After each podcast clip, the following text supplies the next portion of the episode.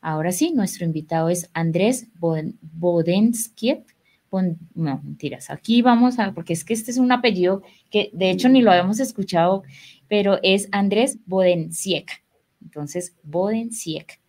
Máster en análisis de política agrícola y ambiental eh, en doble titulación entre la Universidad Sueca de Ciencias Agrícolas y la Universidad de Bonn.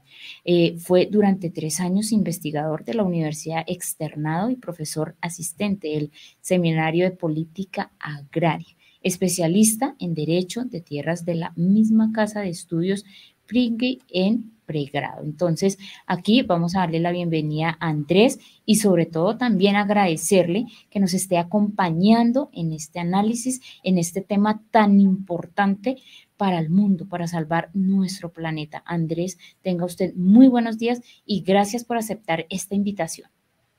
Paola y Miguel, muy buenos días. Un saludo muy especial a su audiencia, a Cotra de Kun, y pues también muchísimas gracias por la invitación.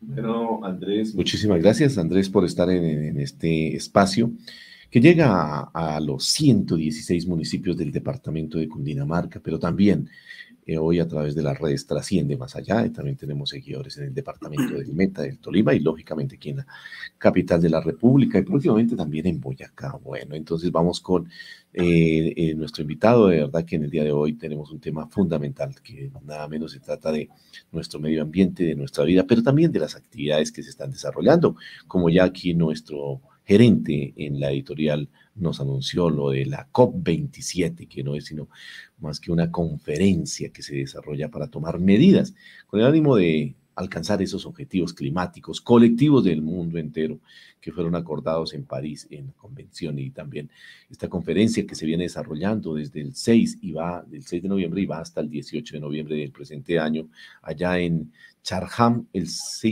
el Sink en Egipto.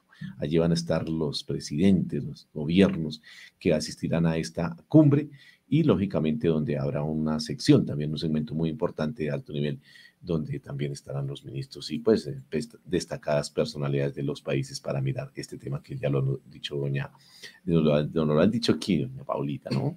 El tema del calentamiento global. De igual manera, lo que el actual presidente de nuestro país, Gustavo Petro también eh, apunta a este tema fundamental en, nuestro continente y también allí en la ONU. Andrés, eh, hablemos un poquito de lo que es el COP27. ¿Cuál es ese contexto de esa cumbre? ¿Qué importancia tienen los temas para la supervivencia de la humanidad, Andrés? Eh, pues sí, Miguel, de nuevo muchas gracias. El contexto en el que se desarrolla la actual conferencia sobre cambio climático de la ONU, que es el COP como su número lo, indica, la versión 27, pues se desarrolla en un contexto internacional muy difícil. Como todos sabemos, pues estamos viviendo eh, la guerra de Ucrania, eh, un contexto económico bastante desfavorable, con una inflación rampante en todo el mundo, especialmente en Colombia. Y bueno, el tema de, la importancia que tiene me parece que es total. Eh, lo vemos a diario. por ejemplo, en la capital de Colombia hemos visto cómo una temporada de lluvias que se extiende afecta pues la vida diaria de los ciudadanos y esto pasa en todo el mundo. El, efecto del cambio climático es sencillamente que se extienden em, los, los, eh, los eventos climáticos adversos, entonces las temporadas de lluvia se vuelven más fuertes y los veranos también y se extienden fuera de su, de su ciclo habitual. Entonces, pues la importancia para el mundo es total, eh, pero lo que estamos viendo, como ya vamos a ver más adelante cuando eh, nos adentremos en el tema, es que a pesar de que los efectos del cambio climático, de la crisis climática son visibles a diario, eh, los resultados de este tipo de cumbres en las que se reúnen los líderes globales no lo son, no, no, no son contundentes. Entonces, pues la importancia de, la COP es total en, un, ambiente, digamos, muy caldeado, muy difícil para el mundo, pero los, eh, los resultados de estas cumbres eh, cada vez se ponen más en duda. Sí, bueno, entonces sabemos que se están dando esta, digamos, esta conferencia, hasta el 18, y pues la importancia que tiene para el futuro de la humanidad. Eh, pero allí se plantean unos objetivos, eh, Andrés, y, y, también unos participantes. Entonces, hagamos referencia a esos dos temas. ¿Quiénes participan en esta cumbre también? y, lo que tiene que ver con con el evento que usted acaba de anunciar y cuál es el objetivo así ya en concretico para que nuestros seguidores en las redes sociales tengamos mayor claridad al respecto, que es un tema que creemos muy importante, pero a veces que no, se no trasciende o que se queda en la desinformación. Pues Miguel, los, los participantes en estas conferencias, como lo hemos visto en los medios nacionales, pues son los representantes de los gobiernos de todos los países eh, suscritos a la ONU, que son la mayoría de países del mundo. Eh, también participan, como lo, ha señalado el reconocido ambientalista eh, eh, Manuel Rodríguez, el exministro Manuel Rodríguez. También, además de esos, de esos representantes de los gobiernos, participan, eh, por ejemplo, en, esta versión, 600 cabilderos de la industria del gas, el petróleo y de los combustibles fósiles. Ese solo grupo es más grande que cualquier comunidad que que tenga representación en esas cumbres y que cualquier gobierno. Y también hay que decir quienes no participan. Eh, este año fueron ausentes, están ausentes, perdón, y brillaron por su ausencia países como Rusia, eh, que está en el conflicto bélico con Ucrania, y China. Entonces, si esos países son los de los que más eh, contaminan, es difícil creer en los resultados de, de cumbres como estas. Por ejemplo, el diario mexicano El Economista tituló al respecto de esta COP27, mucho bla, bla, bla, eh, COP27, mucho bla, bla, bla y pocos resultados. Este titular, digamos, nos ejemplifica eh, los cuestionamientos que se han venido dando a estas cumbres. También hay que mencionar, eh, como lo hizo el ya, el ya referido exministro Rodríguez, que la cantidad de emisiones que se causan para el desplazamiento de los líderes y de los cabilderos y de todos los participantes en estas cumbres la, cantidad de emisiones que se, que se causan por los viajes, digamos, en avión, pues es bastante contraproducente y bastante incoherente con los objetivos de este tipo de cumbres. Eh, por último, cabe mencionar que el objetivo de estas cumbres es seguir, hacerle un seguimiento a los objetivos trazados en el Acuerdo de París, en el famoso Acuerdo de París. Pero para los oyentes es necesario eh, mencionar que ese Acuerdo de París no es vinculante para las naciones, es decir, que cada gobierno y cada país decide si quiere eh, adherirse a esos objetivos. No hay una forma de hacerle un seguimiento, no hay sanciones, no hay un, eh, digamos,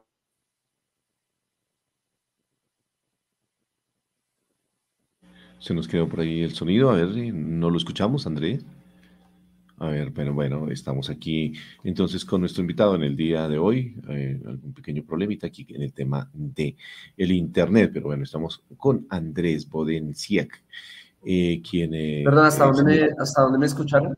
No, tranquilo, solamente nos perdimos los últimos 30 segundos, Andrés. Continúe. Sí. Está hablando del objetivo. Se volvió a congelar la imagen.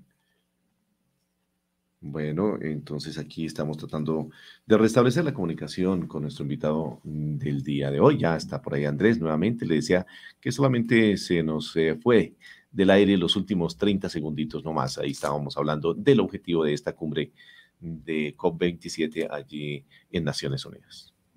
Sí, le presento disculpas, la señal está fallando, pero decía que el objetivo de, de estas cumbres es hacerle seguimiento a los acuerdos de París pero para los oyentes es importante mencionar que los acuerdos de París, a pesar de todo el bombo que tuvieron y, y los platillos con los que se celebraron, pues no tienen una forma de ser vinculantes para las naciones. Cada país decide si quiere o no adherirse a esos objetivos y no existe un sistema jurídico eh, robusto o de sanciones para quienes no lo cumplan. Es simplemente, digamos, voluntario de cada país.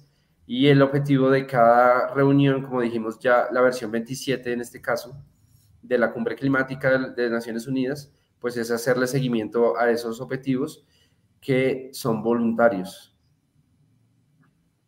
Bueno, eh, bueno o sea, una, una, cumbre muy importante, pero usted lo decía, eh, en muchas situaciones no es vinculante, quiere decir que no obliga y desafortunadamente pues hay países donde eh, este tema que bien nos ha expuesto aquí Andrés, no es de su, digamos, de su, primera eh, importancia, no les dan esa importancia que se necesita, sabiendo que es la vida, como lo ha dicho Petro, la que está en riesgo, la vida de la humanidad, porque pues si no tenemos eh, un medio ambiente, si no tenemos un clima eh, correspondiente, si no defendemos nuestros recursos, si no estamos en esa situación, pues un día esto va a colapsar y no sé qué será lo que le entregaremos a las futuras generaciones. Entonces, eh, les, les importa más, como desafortunadamente sucede en muchos países, el tema de la economía, de la parte económica, desde que haya platica, pues lo demás pasa a un segundo plano. Afortunadamente el presidente de nuestro país, Gustavo Petro, pues está en la línea de la defensa del, del medio ambiente, de las selvas y ponerle mucho cuidado a este cambio climático. Esperemos que se logren todos los objetivos también que desde su proyecto de gobierno ha propuesto y ojalá pueda implementarlo.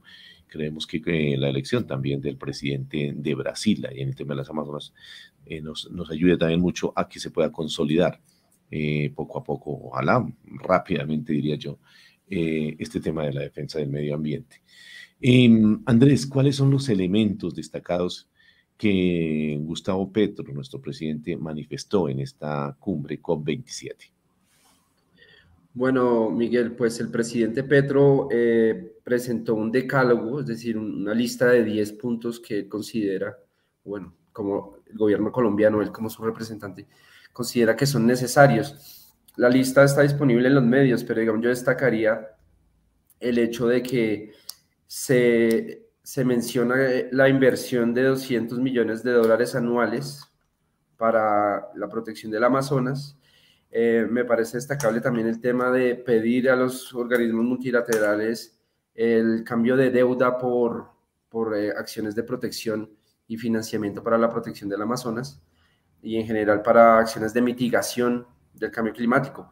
Sin embargo, también brilla por su ausencia en ese decálogo algo muy importante que ha sido una petición de los países, como le estaba mencionando ahorita Paula, eh, naciones tropicales, islas del Caribe y del Pacífico Sur eh, corren el mayor peligro de desaparecer en, pocos años, no en, no en 2030 y esos países le han exigido a los grandes contaminantes del mundo, es decir, a las grandes economías, a Estados Unidos, China, Rusia y, la, Unión Europea, entre otros, que garanticen la compensación eh, económica para que ellos puedan luchar contra la, crisis climática. Eh, digamos, con recursos monetarios, ¿no? Petro no incluye en su decálogo este tema y eso brilla por su ausencia. Eh, también hay que decir que que em, Petro en otras cumbres internacionales en las que ha participado durante estos 100 días de gobierno ha mencionado algo que hay que evaluar con, digamos, con mucho tacto y, mirar a fondo, y es qué puede implicar ofrecerle a la OTAN, un, digamos, un organismo internacional que está involucrado en una guerra actualmente con Rusia, qué puede implicar ofrecerle a ese organismo la protección del Amazonas. Em, yo creo que el enfoque militarista en este, en este caso es errado y pues el presidente ha, ha ofrecido o ha dado la idea en, distintos escenarios internacionales de que sea la OTAN la que, la que eh, proteja el Amazonas. Entonces, pues, no sé hasta dónde eso suena coherente. Ya llegaron unos, ya empezaron a llegar unos helicópteros Black Hawk para para esos propósitos y, bueno, lo que, lo que dice Petro es que ahora ya no van a ser Black Hawk, sino guacamayas o les va a cambiar el nombre, pero eso no quita que sean helicópteros militares y que se piense en, digamos, en afectar, que me parece lo más grave. Yo no creo que, por ejemplo, el presidente Lula vaya a estar de acuerdo con eso, en afectar la soberanía, eh, ofreciéndole a la OTAN entrar eh, a la protección de los 5 millones de hectáreas del Amazonas. Eh, y bueno, hay un decálogo que tiene, tiene unos elementos para revisar, este, como digo, está disponible, pero esto, estos son los que yo destaco. Eh, el intercambio por deuda me parece necesario, pero también brilló por su ausencia la, la falta de la exigencia de, de compensación a los países que más emiten.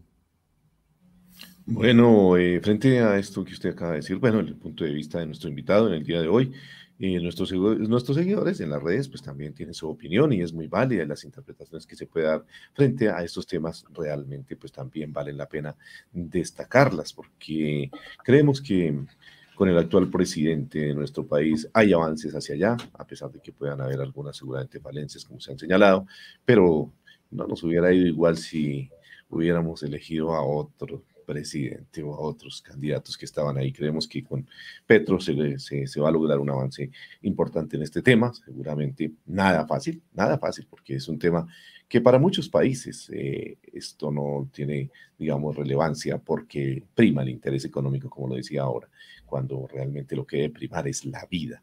Eso es fundamental hoy para la humanidad. Bueno, son las 10 de la mañana, 27 minutos. Saludamos a todos los seguidores en las redes sociales.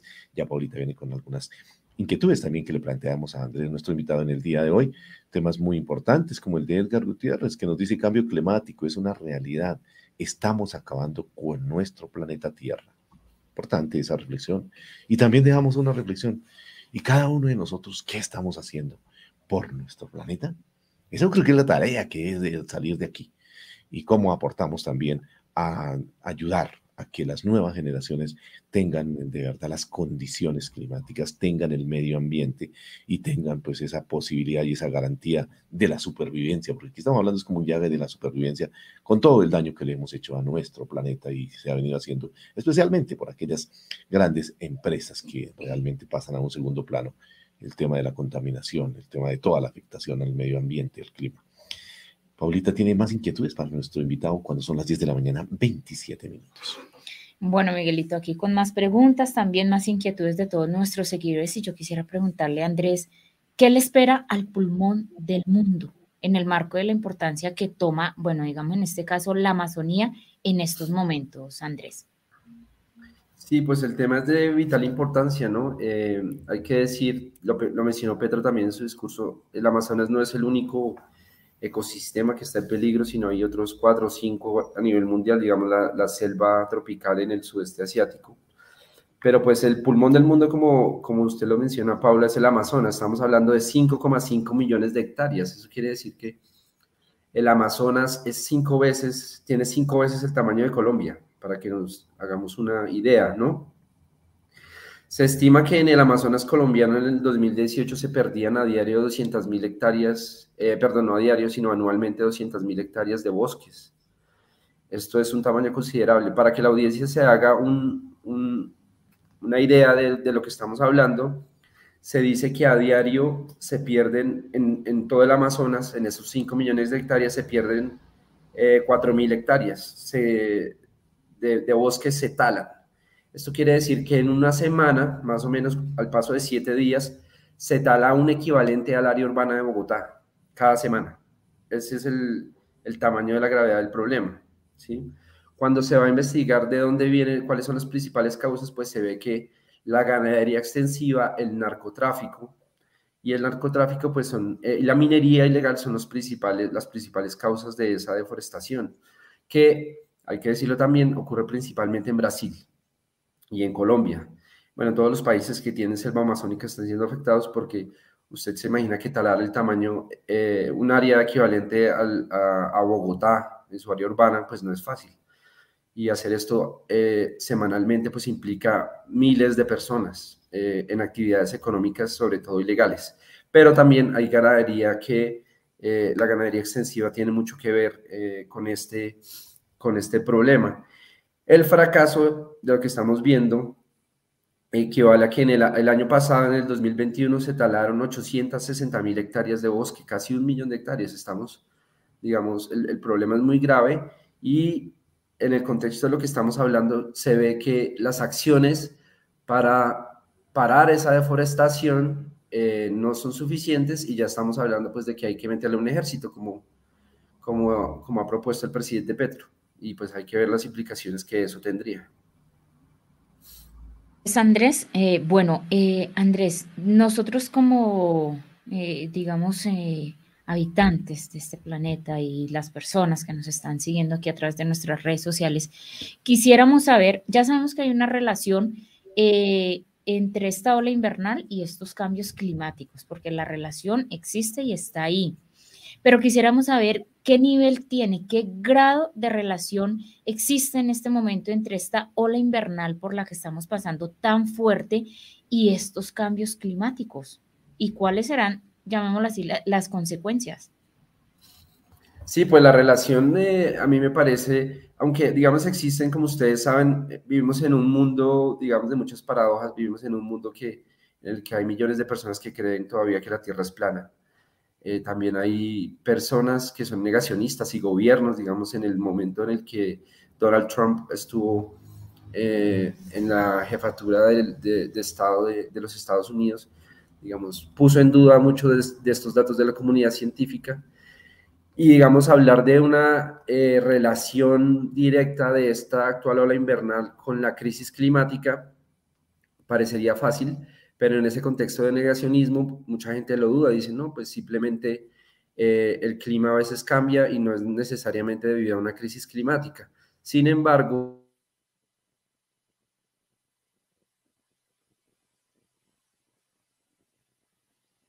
Bueno, creo que hemos perdido comunicación con nuestro invitado Andrés, pero vamos a ver si podemos nuevamente conectarlo. Ya, ya lo tenemos, ya tenemos nuevamente conexión con nuestro invitado, además de este tema tan importante, porque pues no le hemos puesto como la lupa, el cuidado, la importancia sobre todo de estas afectaciones del cambio climático. Andrés, lo escuchamos nuevamente. Perdón, Paula, mi, internet está recién instalado, entonces creo que por eso está fallando les decía que a pesar de que existe gente que lo, que lo niega y, gobiernos que lo han negado, la comunidad científica se, ha encargado de demostrar que la, ah, la, causa de, a causa de la acción humana, eh, pues el clima se ha afectado y la temperatura global ha aumentado, haciendo que se extiendan, como ya mencioné al principio, los eventos climáticos adversos y los inviernos sean más intensos y los veranos también. Eso es lo que estamos viendo en la actualidad en Colombia. Eh, para quienes les gusta el tema y, lo siguen, digamos, basta con ver la portada del último libro de Greta Thunberg, que es esta niña activista, esta adolescente activista sueca. En la portada de su libro ella pone unas líneas que son, son los años de una medición que, que hicieron los científicos de su país eh, y muestra cómo cada año pasa de azul, o sea, digamos un año relativamente frío a rojo en una franja de cientos de años y pues digamos que en esa medida el cambio climático es una realidad, la crisis climática como debería llamarse, es una realidad innegable eh, y pues a pesar de que muchos la cuestionen, ahí la vemos a diario. Así es, Andrés. Bueno, Andrés, una pregunta aquí también que surge eh, a través de nuestros seguidores y es, ¿por qué el presidente Petro eh, mencionó, nombró algo del fracaso de cumbres anteriores en el impacto ambiental de nuestro planeta. Sí, como, como ya lo mencioné, digamos, en el mundo entero existe un cuestionamiento a las incoherencias de este tipo de cumbres. Personalmente tuve la oportunidad de participar en una, eh, en la contracumbre que se realizó en Bonn eh, durante el COP23, ya no me acuerdo, hace, hace varios años. Y lo cierto es que, eh, como digo, primero los vuelos, las emisiones en, la aviación para desplazar al personal diplomático de los países, pues es incoherente eh, cuando existe la posibilidad, como lo estamos haciendo ahora, de eh, encontrarse virtualmente, eh, empezando por ahí. Segundo, hay que insistir, pocas personas lo saben, los acuerdos de París no son vinculantes. Cada gobierno decide si quiere, si quiere adherirse o no. Y es muy clave decir China y los grandes emisores no están haciendo parte de estas cumbres, Rusia tampoco. Em, y por último, los, las grandes economías del mundo, empezando por Estados Unidos, se niegan a compensar a los países del sur, que son los principales afectados por esas crisis climáticas adversas. Aunque, por ejemplo, los huracanes también afectan el territorio de los Estados Unidos eh, y ellos han sufrido de esa crisis climática, eh, las grandes economías, como Europa, también se niega a compensar a los países Em, a los países del sur que se ven afectados y este ha sido uno de los principales fracasos de esta cumbre.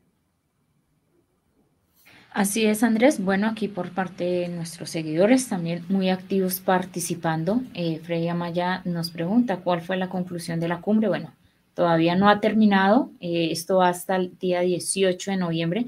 Tenemos que estar muy pendientes de estas conclusiones, de los compromisos que se van a realizar y de cómo nosotros también podemos contribuir a este cambio climático.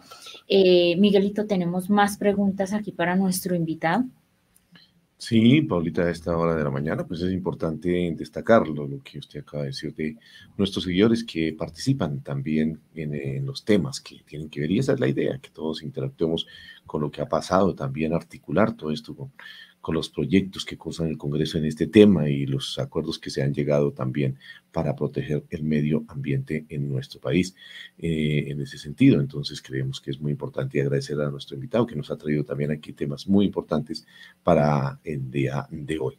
Eh, no sé si hacemos una pequeña pausa y luego vamos con nuestro invitado con más preguntas que tenemos. Entonces vamos a pedir el favor a a Andrés. Aquí tenemos más preguntas sobre la UNESCO, sobre la emisión de gases, sobre las potencias, sobre lo que son los PRAES, que Paulita también nos va a colaborar en ese tema muy importante que se desarrolla en las instituciones educativas.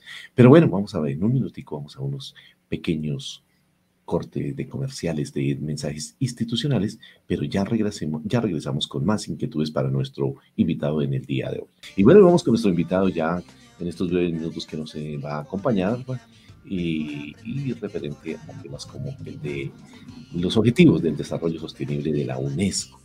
Eh, eh, ¿Por qué se promueve el uso de las tecnologías limpias y del reciclaje en el marco de una economía circular? Sí, bueno, digamos que ahí es importante decir que existen dos visiones sobre cómo tratar la crisis climática, ¿no? Una es la de la comunidad científica aliada con el sistema productivo diciendo, eh, hay esperanzas, podemos hacer una transición hacia una economía verde eh, y vamos a, lograr que, por ejemplo, utilizando eh, autos eléctricos y fuentes alternativas de, electricidad como la solar, la, la, eólica y bueno, los distintos tipos de energía, de energía alternativa que existen, utilizándolos vamos a lograr reducir las emisiones y salvar, eh, salvarnos como especie, como habitantes del planeta, ¿sí? Eh, pero, sin embargo, existe otra visión que es la, que la visión pesimista, digamos, que dicen, eh, sí, claro, eso se puede lograr, la tecnología existe, pero no está siendo utilizada como debería, sino solo a favor del gran capital. Un ejemplo de esa visión para fabricar los carros Tesla o cualquier tipo de carro eléctrico, se, también se consumen minerales y se, digamos, se afecta al medio ambiente y se cavan canteras y se dejan huecos. Entonces, eh, existen, digamos, una visión más realista y otra que cree ciegamente en la ciencia, sin, sin considerar, digamos, el factor de que muchas veces la ciencia sirve al sistema productivo eh, transnacional y capitalista en el sentido de de generar, eh, seguir generando lucro y no, y no utilizar las opciones verdaderamente sostenibles. Em, digamos, se cuestiona también en este, en este esquema, desde, desde la visión un poco más realista, el hecho de que, de que no se utilicen eh, las fuentes renovables verdaderamente y, y que no se eh, establezcan reglas globales contra, por ejemplo, la obsolescencia programada, que todos la conocemos, que es el hecho de que los elementos electrónicos y la producción de plástico y todo, digamos, la producción en general de la industria tiende a, no ser sostenible porque siempre se, va, se, se ve afectada, se daña, por ejemplo. Eh, en, hace poco en Nueva York celebraron eh, en, una, en una estación de bomberos el cumpleaños 120 de un bombillo. ¿Sí? Entonces, cuando hablamos de obsolescencia programada, estamos viendo que la, en verdad la tecnología existe para crear computadores, electrodomésticos, todo lo que utiliza plástico, que no se dañe en muchísimos años, pero como el sistema tiene que seguir produciendo, produciendo y desechando, y esos desechos no se reciclan como debería hacerse, pues no, no podemos tener un, un planeta y una sociedad verdaderamente sostenible. Pero la idea es, digamos, ver siempre esas dos visiones, eh, la, que, la que apoya la ciencia y em, la, que, la que dice que deberíamos utilizar otras opciones verdaderamente sostenibles. Bueno, importante entonces toda esta información que nuestro invitado en el día de hoy nos está compartiendo para este tema tan importante eh, que seguramente nuestros seguidores en las redes estarán interactuando para poder eh, tener información, porque a veces cuando no tenemos la información, pues tenemos dificultades en ese sentido. Andrés, eh, un, un, tema muy importante que compete a nuestras comunidades educativas y pues a la sociedad en general, ¿no? A cada familia es cómo se lograría la reducción del CO2, pues que lógicamente tiene sus efectos en, eh, en, el tema de, efecto invernadero, que es pues delicado, ¿no? Entonces, ¿qué, se podría hacer para buscar esa reducción de ese gas carbónico, Andrés? Sí, bueno, digamos que siempre se habla del CO2, pero en general lo que estamos hablando en términos técnicos son de gases, gases efecto invernadero, ¿no? Por ejemplo, ya lo mencionábamos, el tema de la deforestación de la Amazonía eh, tiene causas en la ganadería extensiva. Las vacas por existir generan metano, ¿no? Entonces cuando nosotros consumimos, cuando el mundo en general consume en exceso leche y carne de vaca, eh, pues ahí se generan unas emisiones que podrían combatirse y que están directamente relacionadas con, con pues, la deforestación y toda la crisis climática. No es solo el CO2, también los viajes en avión, el uso de, gasolina, todo esto pues genera los gases de efecto invernadero. Ahora, yo no estoy, no, no, no, apoyo a quienes dicen que lo que hay que hacer es parar absolutamente el consumo de, de, leche y de carne, porque esto afectaría a millones de personas, pero sí deberíamos movernos hacia un tipo de producción de ganadería menos extensiva, como la que se ve en la Amazonía, y más concentrada, digamos, sistemas silvopastoriles, que digamos se ha hablado últimamente de ese tema, eh, hacer ganadería sostenible es posible. Eh, y también yo creo que como persona como individuos debemos buscar, por ejemplo, eh, la compra de elementos que no se dañen fácilmente, digamos, por ejemplo, la ropa. Existe toda una industria internacional que es conocida como el fast fashion o, moda rápida, que usted se, compra una camisa, los, la lava una vez y ya no le sirve, entonces va a parar en un botadero. Hay que mejor comprar, digamos, eh, ropa que, que, sea, que dure más. Y también cuando consumimos alimentos, ver que venga de, por ejemplo, del área cercana, que no genere emisiones en el transporte. No tiene ningún sentido, estando en Colombia, digamos, consumir un kiwi que viene de las Islas Salomón en el Pacífico y que tuvo que cruzar miles de kilómetros en un barco y luego en un avión y luego en un carro. Sí podemos comprar algo local, ¿sí? Esa es una de las, de las estrategias.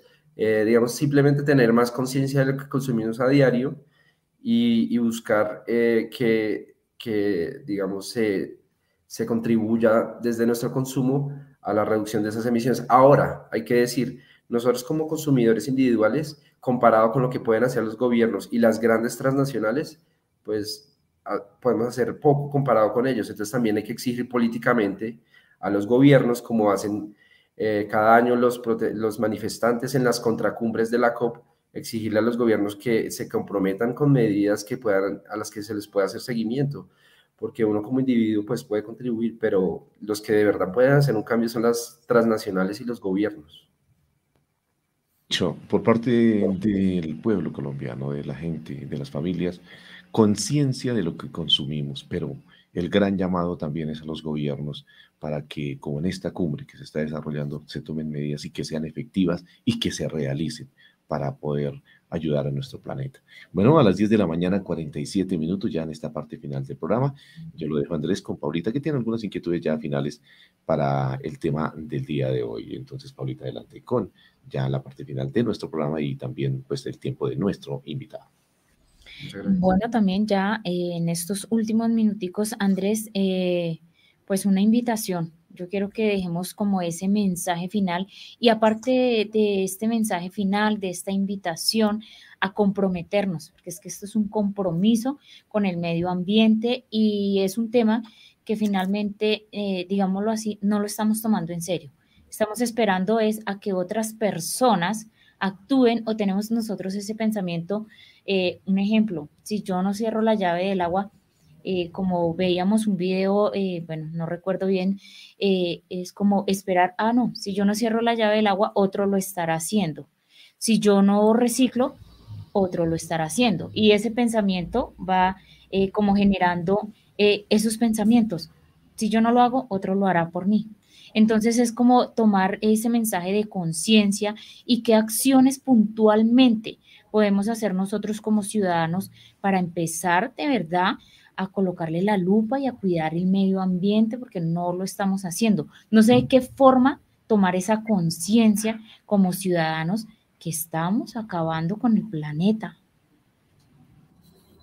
Bueno, como ya lo mencionaba, yo creo que para mí lo principal es eh, que exista un compromiso político de exigirle a las empresas y a los gobiernos que tomen medidas y, no, digamos, eh, no, no, esperar a que pase lo que está pasando, por ejemplo, en Europa, donde los ciudadanos ya se están viendo obligados en cada casa a consumir menos energía porque existe un, un probable racionamiento y, y, hasta, digamos, una falta de electricidad en el invierno que viene. Em, yo creo que, por ejemplo, eh, separar los residuos, que es algo tan básico, sirve. Eh, digamos, reducir el consumo innecesario de carne y de leche también sirve. Y eh, consumir menos plástico, llevar cada quien su, su bolsa a, la hora de comprar los alimentos. Eso, digamos, en Colombia no, no es muy común, pero en economías desarrolladas es, es, es, digamos, ya la regla que cada consumidor lleva su bolsa en la que mete todos los productos para no, no seguir comprando y, y, generando bolsas de plástico, también apoyar las medidas eh, que tienen que ver con, con, la reducción del consumo de plástico de un solo uso. Eh, si uno está en un restaurante y le traen un pitillo, un, un, digamos, un cubierto de plástico que solo se va a usar una vez, pues no hacerlo cuando compramos un café. Pero como digo, todas estas medidas son pequeños granitos de arena comparado con la playa con las playas de miles de kilómetros que pueden, eh, que pueden ser las medidas de los gobiernos y las, y, las, y las transnacionales. Entonces yo creo que, claro, conciencia como individuos, pero también, eh, digamos, como muchos de, sus, de, sus, eh, de su audiencia,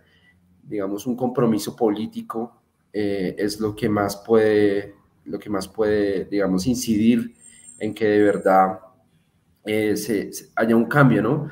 Digamos, desde mi perspectiva, yo le haría un llamado al gobierno colombiano para que, claro, siga haciendo estos llamados y estos decálogos que está promoviendo en la, actualidad, pero que también apoye a los países del sur, que somos un país del sur, una economía en desarrollo, para que las grandes potencias y las transnacionales compensen los eventos climáticos adversos que se ven en estas latitudes, ¿no?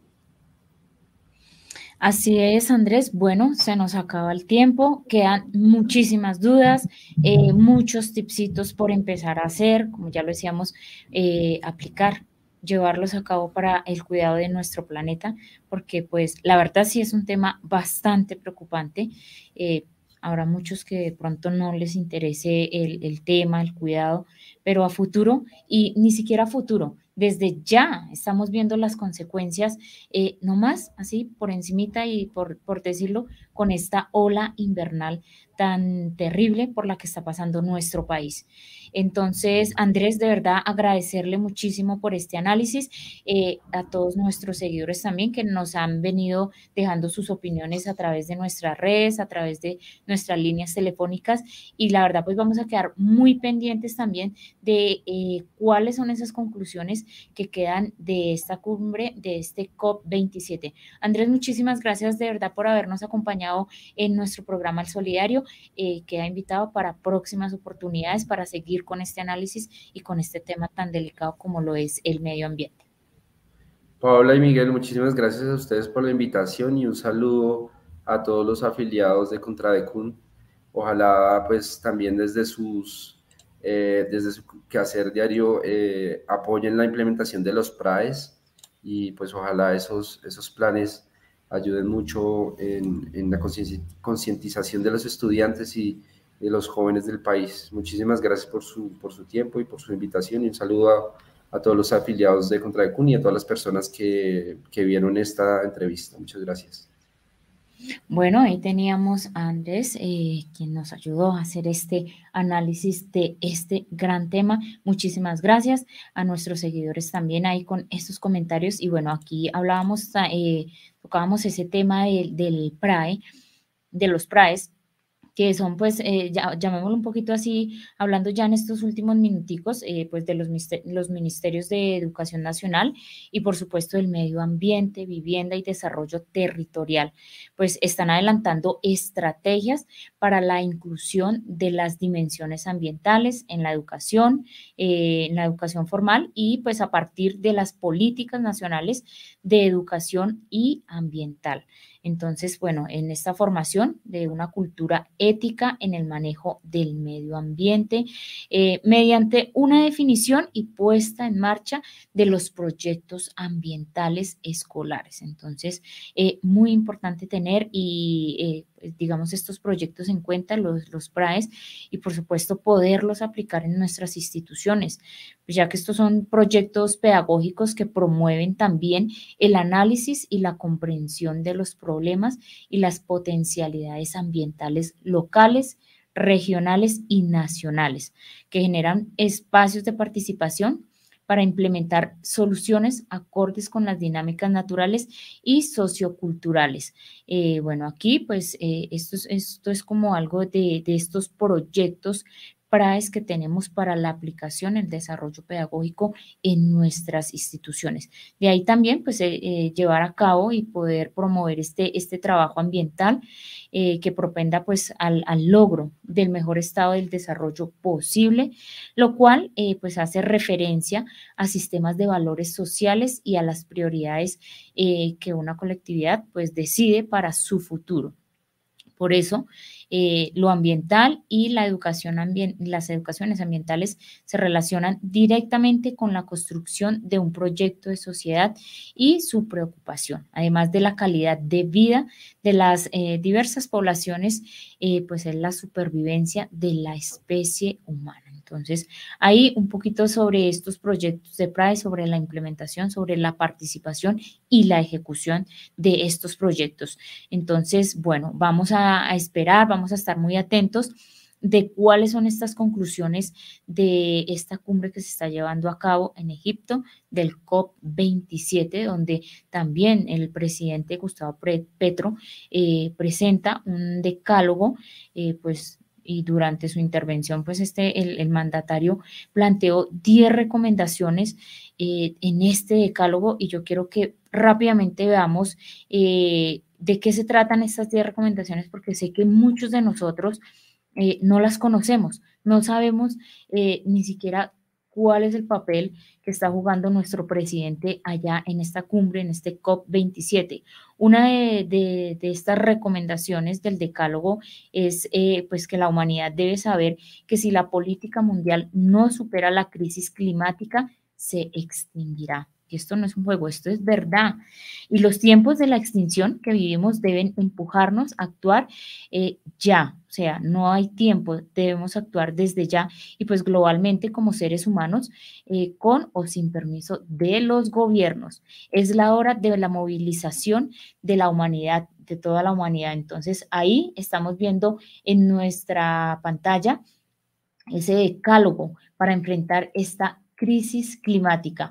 Otro de nuestros puntos o otro de las recomendaciones que plantea nuestro presidente en este COP27 eh, es también pues el, el mercado y la acumulación de capital no son el mecanismo para superar la crisis climática.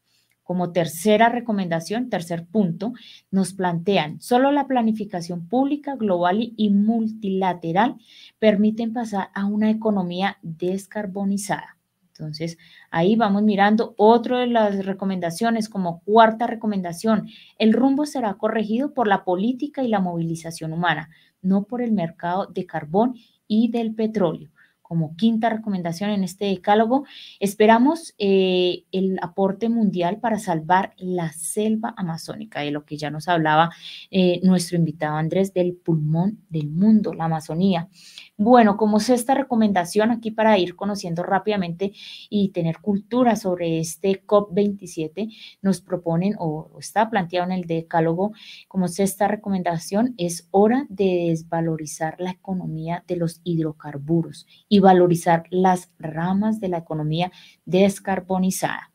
Como eh, séptima recomendación, los tratados eh, constitutivos de la OMC y la FMI deben seguir los acuerdos de la COP y no al revés. Entonces, ahí como eh, recomendaciones, como una octava recomendación, tenemos el, el FMI debe iniciar el programa de cambio de deuda por inversión en la adaptación y mitigación del cambio climático en países en desarrollo como novena nos plantean la banca privada, eh, la banca privada y multilateral debe dejar de financiar economías de hidrocarburos y como una décima recomendación, evitar la guerra e iniciar negociaciones de paz para no restarle tiempo de vida a la humanidad.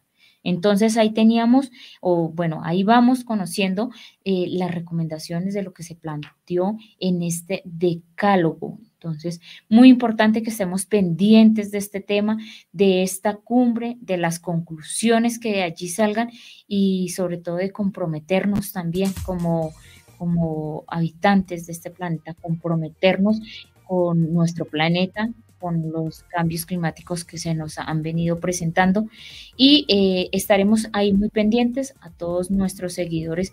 De verdad, muchísimas gracias por habernos acompañado en este pequeño yo digo pequeño análisis porque esto es un tema bastante extenso, entonces necesitaríamos de muchos más programas para ponerle la lupa a la problemática que nos está generando este cambio climático.